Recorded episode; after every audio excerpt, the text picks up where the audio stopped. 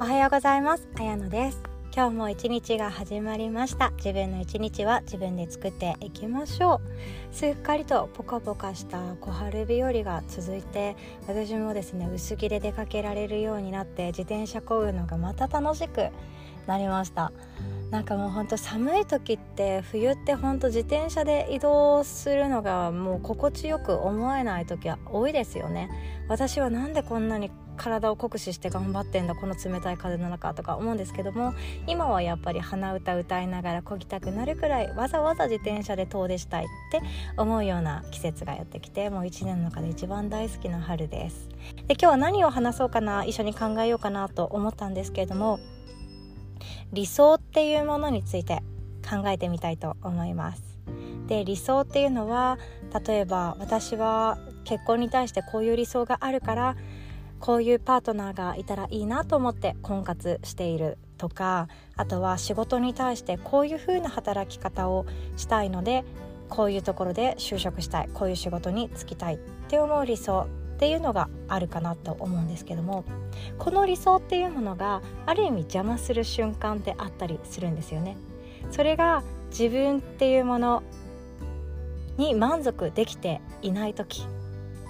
その理想を追いかけて就職した理想を追いかけてお付き合いした理想を追いかけて結婚した理想を追いかけて出産した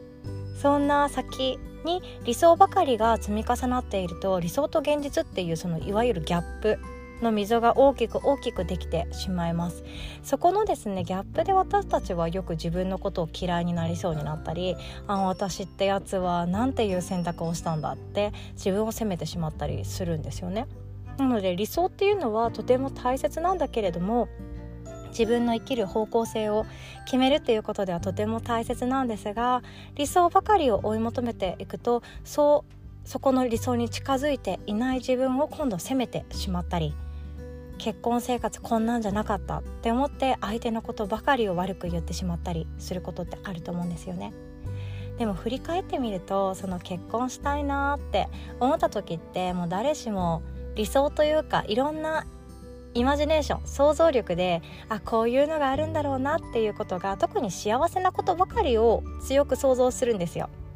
でも実際そう幸せなことっていうのはもう見え隠れしているというか気づかないとどんどん埋もれていってしまうようなものばかりで今だって家族と一緒に住んでる人ってとてつもなくそれが幸せなことっていうのに気づいていないことが多いんですよね。今日も顔を合わせたら喧嘩してしまったとかお願い事したのにそれやってくれないとかいう悲しさとか寂しさの方が上回ってしまっているかもしれないですよね。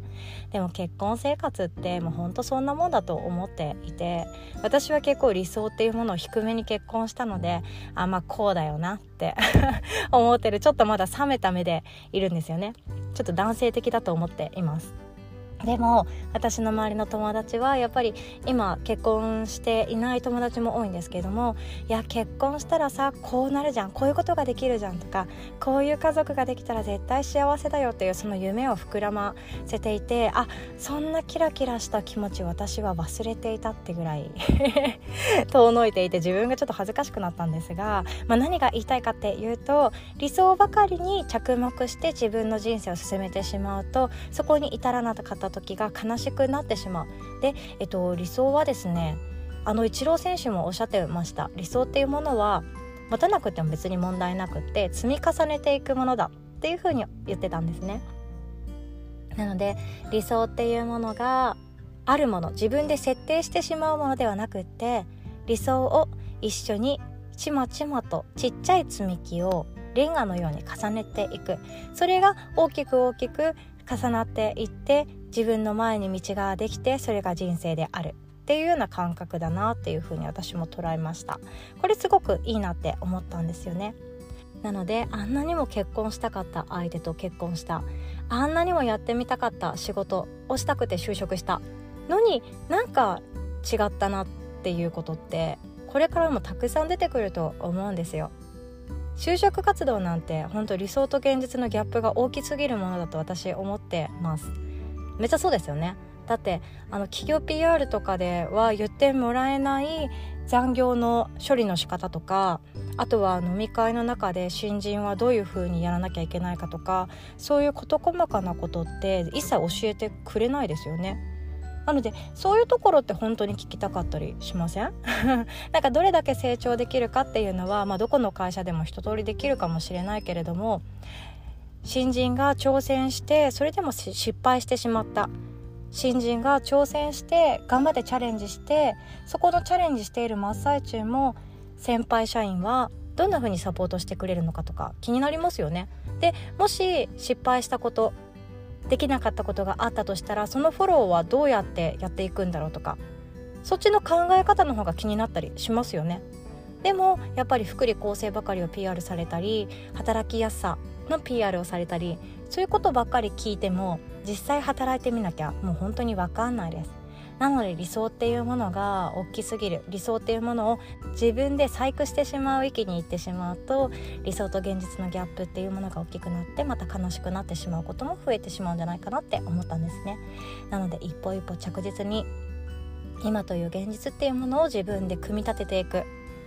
これがやっぱりヨガの考え方でもそうなんですけども今を大事に生きるっていうのはそのギャップを作らないっていうこともメリットあるんじゃないかななんて思いました。でもですね私たちはやっぱり未来に期待もしたいし未来へのワクワクってやめたくないんですよ。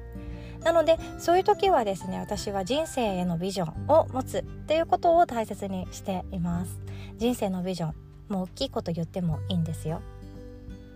例えば今自分が興味あるものを使って世界中の人を幸せにしたいとか。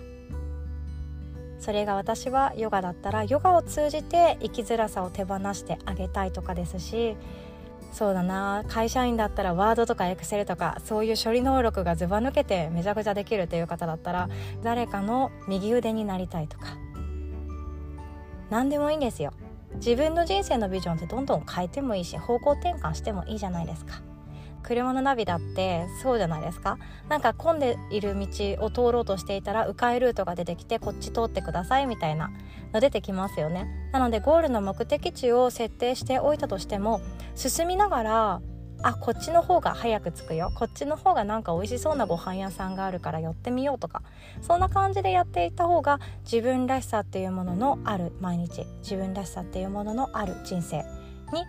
メイクされていくっていうことなんじゃないかななんても思いました。なので理想の代わりに人生のビジョンをそして理想を大きく持つ代わりに今という自分を一生懸命生きるっていうことを大切にしてみてはいかがでしょうか。今日も最後までお聴きくださりいつも本当にありがとうございます。今日も素敵な一日をお過ごしください。おしまい。